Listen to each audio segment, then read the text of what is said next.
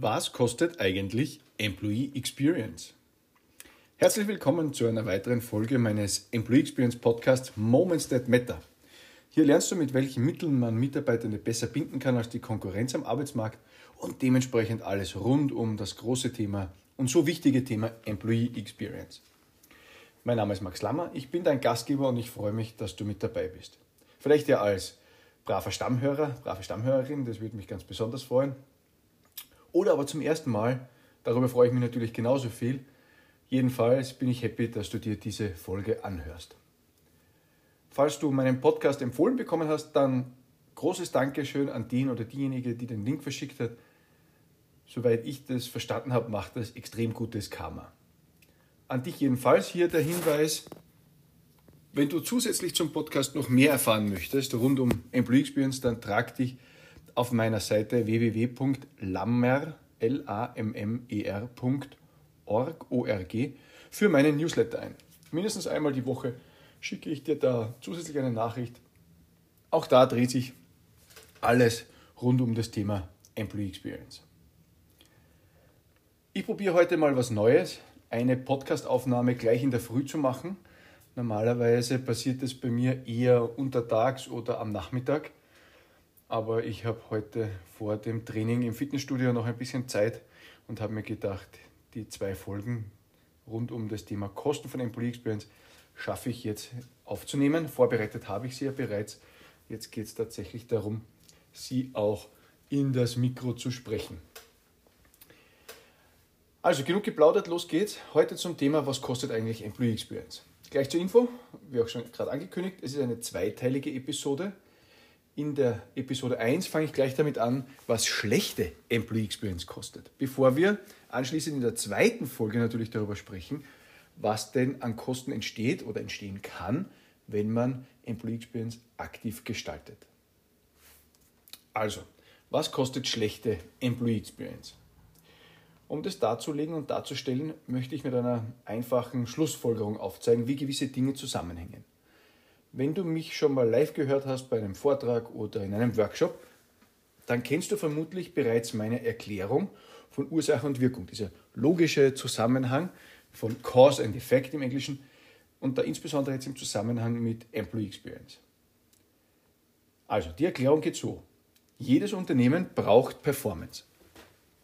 Darüber sind wir uns, glaube ich, einig. Diese Performance lässt sich tatsächlich unterschiedlich ausdrücken. Wir können in ganz unterschiedlichen Kennzahlen hm, Performance messen bzw. nachweisen. Fangen wir mit äh, Details an, wie zum Beispiel Abschluss neuer Kundenverträge oder gemessene Zufriedenheit von Kunden oder bestätigte Qualität eines Produkts oder bestätigte Qualität eines Services und so weiter und so fort.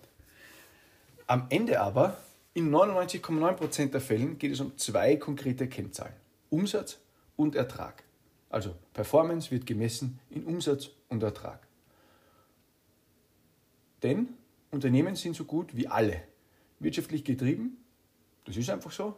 Das kann man jetzt gut oder schlecht finden, aber hat natürlich einen guten Grund. Denn Unternehmen wollen entsprechend Geld verdienen, wollen ihre Produkte verkaufen und mit dem, was erwirtschaftet wird, werden wiederum Löhne bezahlt, Investitionen getätigt etc. etc. Aus meiner Sicht oder in dieser Erklärung geht es jetzt tatsächlich darum zu verstehen, was denn die Ursache für diese Performance ist, die Unternehmen brauchen oder die die Grundlage sind dafür, dass Unternehmen Geld verdienen. Und die Ursache für Performance ist Engagement, Employee Engagement. Einer der allerwichtigsten Begriffe der letzten 30 Jahre im Personalbereich, beziehungsweise ganz generell, wenn es um Organisationen geht, im Verständnis darum, was sich alles verändert hat oder entwickelt hat in der Betrachtung von Arbeit. Und vor allem, wie es gelingt, dieses Engagement zu steigern. Viele Initiativen und Programme wurden gegründet und Ideen sind geboren worden, wie man mehr Engagement von Mitarbeitenden bekommt.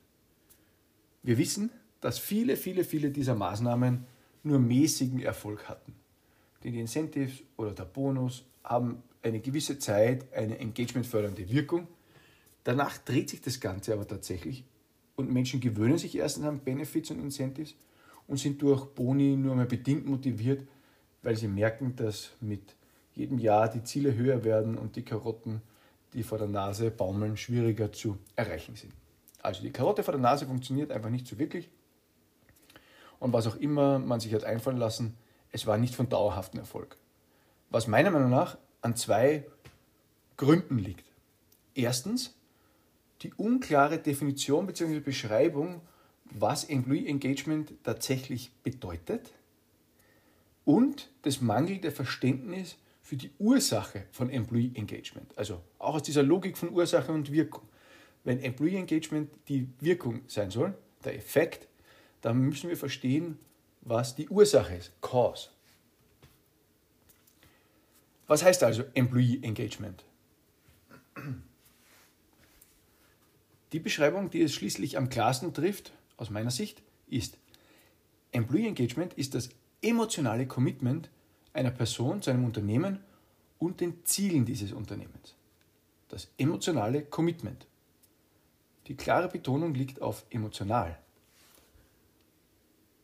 Aus diesem emotionalen Commitment entsteht, aus dieser logischen Wechselwirkung, Ursache-Wirkung, also die Bereitschaft zur Leistung für das Unternehmen und zur Erreichung der Ziele des Unternehmens beizutragen. Also die Performance. Der zweite Effekt, und der ist mindestens genauso wichtig, von diesem emotionalen Commitment, ist die Bindung ans Unternehmen und die Loyalität gegenüber einer Firma. Das zentrale Element von Employee Engagement ist also ein emotionales Ergebnis. Um die Wechselwirkung zu vervollständigen, müssen wir jetzt noch darauf schauen, was tatsächlich eben diese Ursache für das emotionale Commitment ist. Und vermutlich hast du schon geahnt, und es ist so simpel wie logisch, es ist Employee Experience. Also das, was wir täglich erleben in unserem Job. Ganz besonders in den sogenannten Moments that matter. Was das ist und mehr Details dazu erfährst du in der Folge 19 meines Podcasts. Hör gerne rein. Moments that matter. Also, wir haben eine klare Definition, die uns ein gutes Verständnis ermöglicht von Employee Engagement und wir kennen die Ursache für Employee Engagement, nämlich Experience. Warum erzählst du das jetzt so ausführlich, Max? Nun, wir wollen ja festmachen, was Employee Experience kostet, beziehungsweise vorweg auch in dieser ersten Episode auch uns darüber unterhalten, was insbesondere schlechte Experience kostet. Und das können wir ganz gut belegen bzw. nachvollziehen. Für eine erste einfache Ableitung verwenden wir dazu die jährliche Erhebung zu Engagement von Gallup. Erst im April 2022 sind die aktuellen Daten erschienen. In dieser Studie wird das Engagement von Mitarbeiterinnen und Mitarbeitern in drei Levels eingeteilt. Level 1, engaged, also Menschen, die voll committed sind und top motiviert zum Unternehmen stehen, das, was wir uns von allen Mitarbeiterinnen und Mitarbeitern wünschen. Das zweite Level ist not engaged. Könnten wir übersetzen mit Dienst nach Vorschrift. Also Menschen, die geringe Bindungen Unternehmen an sich haben und tun, was ihnen aufgetragen wird, aber sonst jetzt keine besonderen Initiativen zeigen. Und dann haben wir actively disengaged. Im Deutschen könnten wir sagen, der Zustand der inneren Kündigung. Und insbesondere jetzt nicht nur mit dem, ich habe bereits abgeschlossen mit diesem Unternehmen oder ich will weg, nämlich nein, mit der Verschärfung, dass solche Menschen, deswegen actively disengaged, dass solche Menschen durchaus aktiv gegen das eigene Unternehmen arbeiten. Also der Organisation bewusst schaden durch ganz unterschiedliche Aktivitäten oder Handlungen. Diesen Schaden beziffert Gallup auch jedes Jahr in seiner Studie, der eben durch Mitarbeitende in diesem niedrigen Engagement-Level und der damit verbundenen Produktivitätseinbuße entsteht. Und die Summe beläuft sich in Deutschland, nur in Deutschland, auf ca. 92 bis 115 Milliarden Euro pro Jahr. Ich habe das mal pro Kopf ausgerechnet. Dazu nehme ich die Anzahl aller Arbeitnehmerinnen und Arbeitnehmer in Deutschland. Das sind im März 2022 laut Statista 45,33 Millionen Erwerbstätige. Davon sind jetzt laut dieser Gallup-Studie, 14% im Zustand der inneren Kündigung. Macht unterm Strich in absoluten Zahlen 6,35 Millionen Menschen. Ganz gewaltig. Jetzt dividiere ich, jetzt kommt natürlich die einfache Schlussrechnung, die angenommene Summe zum wirtschaftlichen Schaden durch die Summe der Anzahl der Menschen im Zustand inneren Kündigung. Je nach Ober-, Mittel- oder Unterwert können wir jetzt den Schaden berechnen, der pro Kopf und Jahr entsteht. Und der liegt in einer Range zwischen 15 und 18, bisschen knapp drüber, über 18.000 Euro pro Jahr. Da ist insofern eine ganz äh, durchaus eine Verbesserung zu sehen. Vor zwei, drei Jahren war das noch knapp um die 20.000 Euro, sogar etwas drüber. Und damit circa ein Drittel eines durchschnittlichen Jahresgehalts einer Mitarbeiterin und Mitarbeiter im deutschsprachigen Raum. Dieses Durchschnittsjahresgehalt liegt inklusive der Arbeitgeberanteile, also diesem zusätzlichen Drittel, bei ca. 60.000 Euro. Also wenn jemand im Zustand der inneren Kündigung ist, beziehungsweise actively disengaged ist, können wir sagen, dass der Schaden, der jedes Jahr durch dieses Verhalten und durch ähm, Produktivitätseinbuße bei ca. 20.000 Euro gelegen hat. Also sagen wir jetzt ca. 18.000 Euro ist etwas gesunken, was auf der einen Seite daran liegt, oder was insbesondere daran liegt, dass einfach der Wert der Menschen, die im Zustand der inneren Kündigung sind, zurückgegangen ist, der wirtschaftliche Schaden dementsprechend natürlich auch ein bisschen zurückgegangen ist. Und aus dieser Relation ergibt sich dann ein etwas geringerer Wert. Also, wenn wir aus dem Zusammenhang von Ursache und Wirkung, Cause and Effect, Experience macht Engagement argumentieren, dann kostet schlechte Experience, die dazu führt, dass Menschen im Zustand der inneren Kündigung sind, alleine aus dieser Betrachtung wirklich viel Geld. Ich versuche das ein bisschen konkreter zu machen. Nehmen wir ein Unternehmen mit 100 Mitarbeiterinnen und Mitarbeitern. Laut dem statistischen Mittel sind eben tatsächlich 14 Personen von diesen 100 im Zustand der inneren Kündigung.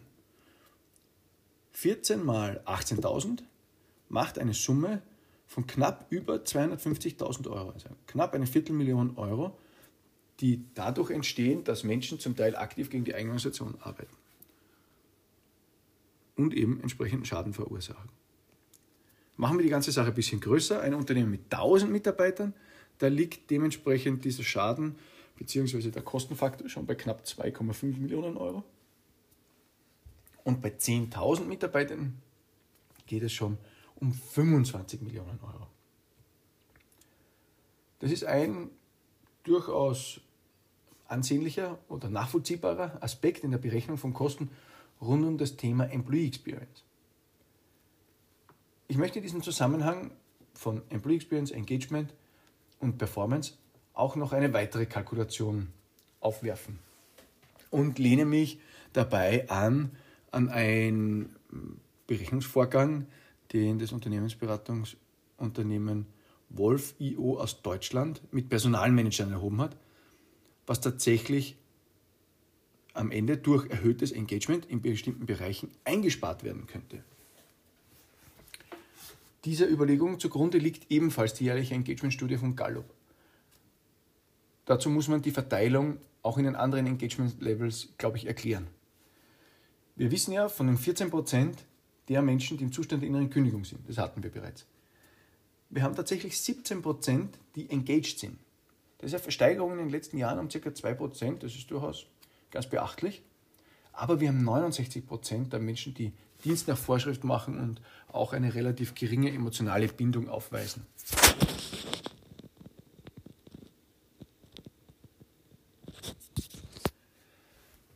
Mit den Personalmanagern hat man nun die Bereiche festgelegt, in denen durch das niedrigere Engagement Geld verloren wird. Unter anderem wurde beziffert, wie sich das emotionale Commitment auf Verhalten auswirkt, wie beispielsweise die Umsetzung von Arbeitsanweisungen, das Behindern von Leistungsträgern, Unachtsamkeit mit Material, Schlamperei etc. etc. Und am Ende wurde berechnet, dass entlang oder für ein Unternehmen oder in, in einer Menge von 1000 Mitarbeitern und einem Durchschnittsgehalt von 50.000 Euro ähm, das als Grundlage angenommen wurde oder als, als Berechnungsgrundwert angenommen wurde. Und die Hypothese war, was, was ist, wenn es gelingt, dass 20 der Menschen also von den Menschen, die Dienst nach Vorschrift machen, eine Stufe höher zu bringen, nämlich zu engaged, und 10% der Menschen, die im Zustand der inneren Kündigung sind, ein Level nach oben bringen auf Dienst nach Vorschrift, dann ähm, um das ganz kurz zu überschlagen, dann hätten wir schließlich 37 Prozent ähm, der Menschen, die engaged sind, 59 Prozent machen Dienst nach Vorschrift und nur mehr 4 werden actively disengaged. Und bei 1000 Mitarbeitern und einem Durchschnittsgehalt von 50.000 Euro und den entsprechenden verschiedenen ähm, Bereichen, in denen Geld gespart wird, geht es tatsächlich pro 1000 Mitarbeiter um eine Ersparnis von 6 Millionen Euro. Das ist durchaus eine gewaltige Summe, meiner Meinung nach. Und sie stehen tatsächlich im direkten Zusammenhang mit Employee Experience. Fazit aus dieser ersten Folge. Niedriges Engagement schadet dem Unternehmen, es verursacht tatsächlich Produktivitätseinbußen. Engagement hängt entsprechend unserer besprochenen Logik von Ursache und Wirkung an Experience, an Employee Experience. Insofern ist die mittelmäßige oder sogar schlechte Experience der eigentliche Grund für den Schaden. Wenn man das weiß, dann ist klar, wo man den Hebel ansetzt und was tatsächlich oder ziemlich sicher deutlich günstiger ist als mit neuen Programmen, Incentives oder Benefits, die Engagement steigern sollen. Stattdessen zahlt sich eine aktive Gestaltung von Employee Experience definitiv aus. Natürlich sind damit auch gewisse Kosten verbunden. Das schauen wir uns auch gleich im zweiten Teil dieser Episode an. Aber dieses Grundverständnis, was schlechte Employee Experience kostet, wollte ich mit diesen zwei Beispielen oder mit, dieser klaren, mit diesen klaren Zusammenhängen aufzeigen, auch wenn ich in einer eigenen Folge sicher noch darüber sprechen möchte mit dir, was denn Fluktuation zum Beispiel tatsächlich kostet, wie man Fehlzeiten und Krankenstand berechnet, etc. Also andere Berechnungswege, die aber auch durchaus entscheidend sind und natürlich unmittelbar im Zusammenhang mit Employee Experience stehen. Also, wir wissen jetzt, dass schlechte Employee Experience oder mittelmäßige Employee Experience Unternehmen tatsächlich Geld kostet. Pro Kopf der Menschen, die im Zustand der inneren Kündigung sind, bis zu 20.000 Euro, ein bisschen drunter. Und dass wir Einsparungspotenziale haben, wenn es gelingt, das Engagement zu steigern. Falls dir diese Folge gefallen hat, dann bitte ich dich um eine Bewertung bei iTunes oder Spotify oder natürlich auch eine Weiterempfehlung an Kollegen oder Freunde. Das würde mich besonders freuen. Außerdem, wie anfangs erwähnt, wäre das mega fürs Karma. Deines, dein Karma. Falls du ein Feedback für mich hast, bitte jederzeit gerne per E-Mail oder auf LinkedIn. Ich bin da wirklich sehr gespannt darauf. Zum Schluss nochmal Werbung in eigener Sache für den Newsletter auf meiner Seite www.lammer.org. Da findest du gleich auf der Startseite das Formular oder rechts oben den Button mit der Aufschrift EX Newsletter. Ich freue mich auf dich, falls wir uns auch im Newsletter begegnen. Aber jetzt bis gleich in Teil 2 dieser Episode, die kurz darauf erscheinen wird. Mach's gut. Tschüss, Max.